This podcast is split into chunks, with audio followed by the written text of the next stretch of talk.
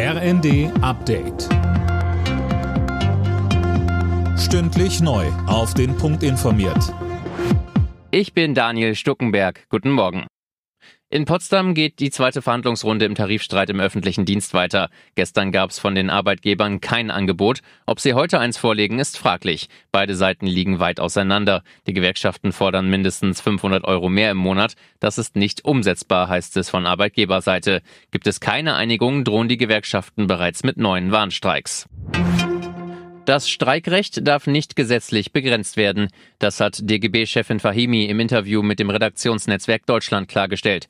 Sönke Röhling, damit reagiert sie auf einen Vorstoß der Arbeitgeberverbände nach den Flughafenstreiks. Die hatten ja für reichlich Chaos gesorgt und Steffen Kampeter vom Arbeitgeberverband BDA sagt, das kann so nicht weitergehen. Da braucht es eine gesetzliche Regelung. Sprich, eine Beschränkung für Arbeitskämpfe.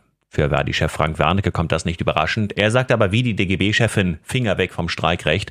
Streiks seien für abhängig Beschäftigte der einzige Weg, ihre Interessen wirkungsvoll durchzusetzen. Ohne dieses Recht würden Tarifverhandlungen zu kollektiver Bettelei verkommen. In Großbritannien stehen die Kunden im Supermarkt aktuell vor teils leeren Gemüseregalen. Wegen Ernteausfällen in Spanien und Nordafrika gibt es dort einen Engpass. Laura Mikus. Wie die größten britischen Supermarktketten berichten, sind zum Beispiel Gurken, Tomaten und Paprikas gerade besonders knapp.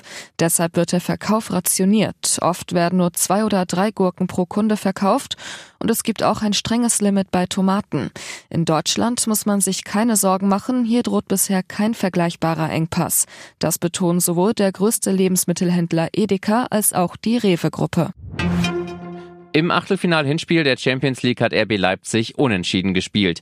Am Abend trennten sich die Leipziger zu Hause von Manchester City mit 1 zu 1. Gleichzeitig gewann Inter Mailand gegen den FC Porto mit 1 zu 0. Alle Nachrichten auf rnd.de